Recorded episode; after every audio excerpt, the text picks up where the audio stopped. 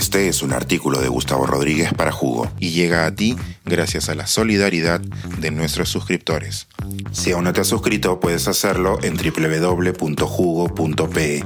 Ahora puedes suscribirte desde 3 dólares al mes.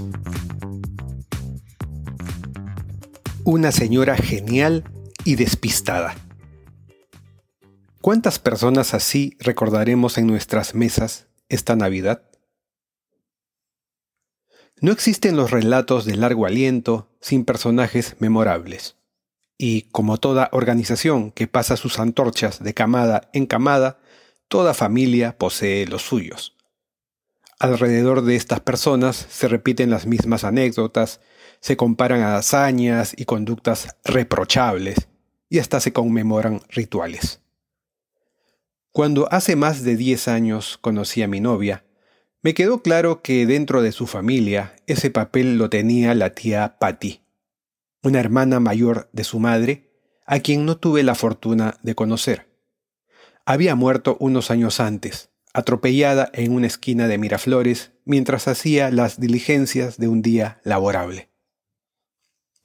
Todos dicen que era la persona más sabia y generosa de cuantas tienen recuerdo, y que además tenía una enorme inteligencia analítica que, tras los años del duelo, ha llevado a sus parientes a sospechar que se trataba de una cualidad especial. Para mi sorpresa, con el tiempo descubrí que algunos conocidos míos la habían tratado en algún momento de sus vidas, y sus miradas de gratitud no mentían. Había sido una persona excepcional. Además, es muy probable que su fama se debiera, en parte, a su carácter distraído, mitificado por quienes la han sobrevivido.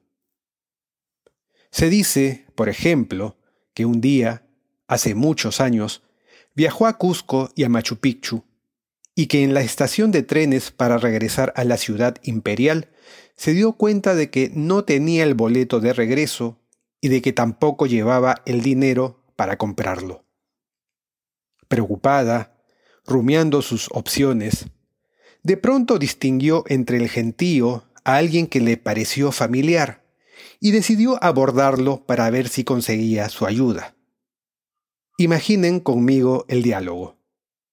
La sonrisa afectuosa de la tía Patty, la actitud amistosa del hombre abordado, la tía Patty embolsándose el dinero para comprar el boleto y luego al despedirse, la promesa de devolverle la plata en Cusco y tomarse juntos un café.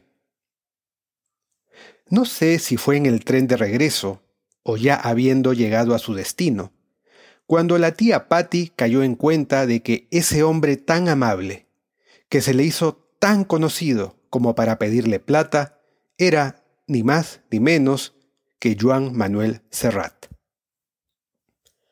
Alguna vez he contado en algún artículo lo importante que ha sido la música de Serrat en mi mitología personal, así que se entenderá mi embelezo cuando esta anécdota me fue contada.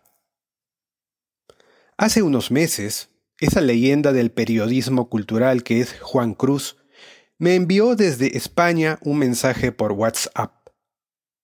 Unos cinco años atrás Juan me había contado que una novela mía le había gustado mucho a Serrat, y hasta ahora guardo en la memoria, como un tesoro, la metáfora que usó el cantautor para referirse a ella.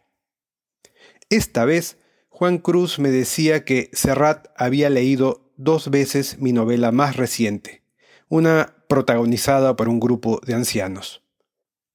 La primera vez, según Juan, fue leída por Serrat con un temor inicial y la segunda con mucho placer. Dichoso, le agradecí a Juan Cruz la manera en que con su mensaje me alegró la mañana y muy probablemente el resto de mis años. Algunos días después, sin embargo, una inquietud me comenzó a importunar.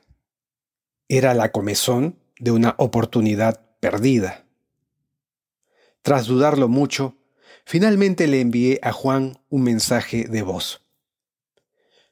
¿Puedes preguntarle a Serrat si se acuerda de una señora que una vez, en el tren de Machu Picchu, se le acercó a pedirle dinero prestado?